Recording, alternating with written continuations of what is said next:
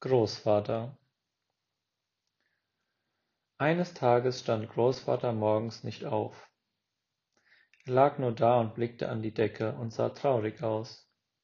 Zuerst dachte der kleine Willi, dass er spielte. Willi lebte bei seinem Großvater auf einer kleinen Kartoffelfarm in Wyoming.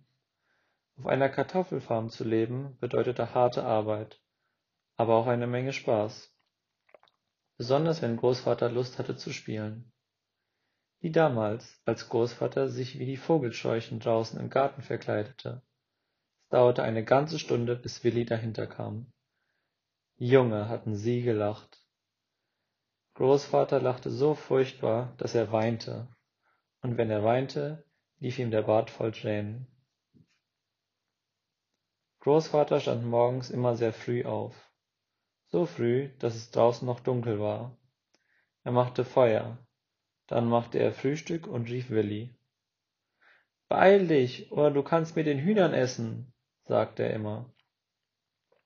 Dann warf er den Kopf zurück und lachte. Einmal schlief Willi wieder ein. Als er aufwachte, fand er seinen Teller draußen im Hühnerhof. Er war leergepickt. Danach verschlief er nie wieder. Das heißt, bis heute Morgen. Aus irgendeinem Grund hatte Großvater vergessen, ihn zu rufen. Dann entdeckte Willi, dass Großvater noch im Bett lag. Dafür könnte es nur eine Erklärung geben. Großvater spielte. Dies war wieder ein Streich. Oder nicht? Steh auf, Großvater, sagte Willi. Ich mag nicht mehr spielen. Doch der Großvater antwortete nicht. Willi rannte aus dem Haus. Auf der Veranda schlief ein Hund. Komm, Spürnase, rief Willi. Der Hund sprang auf und sie rannten zusammen die Straße hinunter. Spürnase war eine große schwarze Hündin. Sie hatte einen weißen Fleck auf der Stirn, der so groß wie ein Silberdollar war. Sie war alt. Tatsächlich war sie am selben Tag geboren wie Willi und das war mehr als zehn Jahre her. Als sie einen Kilometer gelaufen waren, kamen sie zu einem kleinen Blockhaus, das von hohen Bäumen umgeben war. Unter einem der Bäume saß Frau Dr. Smith in einem Schaukelstuhl und las. Frau Dr. Smith wurde von allen Doc Smith genannt. Doc Smith, stieß Willi hervor. Er war außer Atem. Kommen Sie schnell. Was ist los, Willi? fragte die Ärztin und las weiter. Doc Smith hatte schneeweißes Haar und trug ein langes schwarzes Kleid. Ihre Haut war gebräunt und ihr Gesicht war voller Falten. Großvater gibt keine Antwort, sagte Willi. Er macht sicher wieder nur Spaß, erwiderte Doc Smith. Kein Grund zur Aufregung. Aber er liegt noch im Bett. Doc Smith blätterte eine Seite um und las weiter.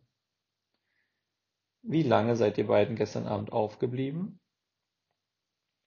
Wir sind früh zu Bett gegangen, wirklich früh, ohne zu singen oder Musik zu machen oder sonst was. Doc Smith hörte auf zu lesen. Dein Großvater ging zu Bett, ohne Mundharmonika zu spielen? Billy nickte. Doc Smith klappte ihr Buch zu und stand auf. Spann Rex für mich ein, Willi, sagte sie. Ich hole meine Tasche. Rex war Doc Smiths Pferd, ein schönes Tier. Billy spannte Rex ein und dann fuhren sie zu Großvaters Farm zurück.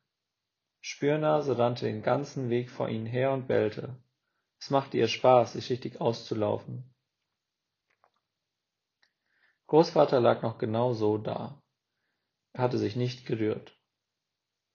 Spürnase setzte ihre großen Vorderpfoten auf das Bett und legte Großvater den Kopf auf die Brust.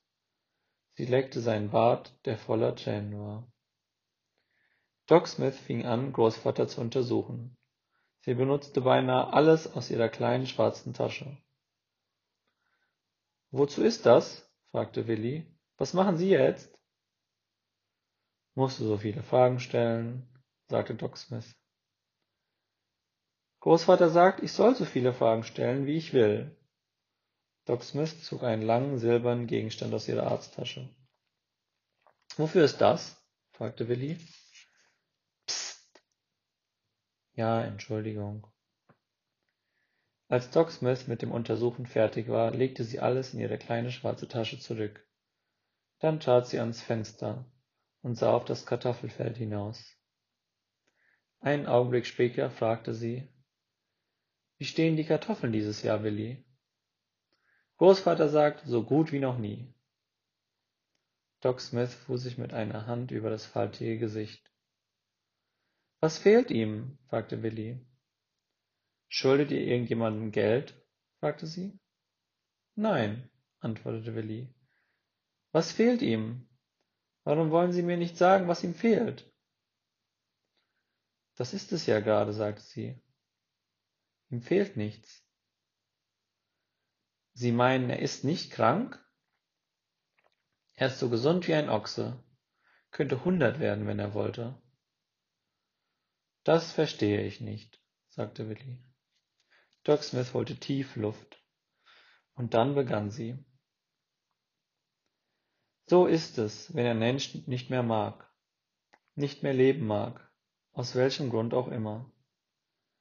Fängt zuerst in seinem Bewusstsein an, dann geht es auf den Körper über.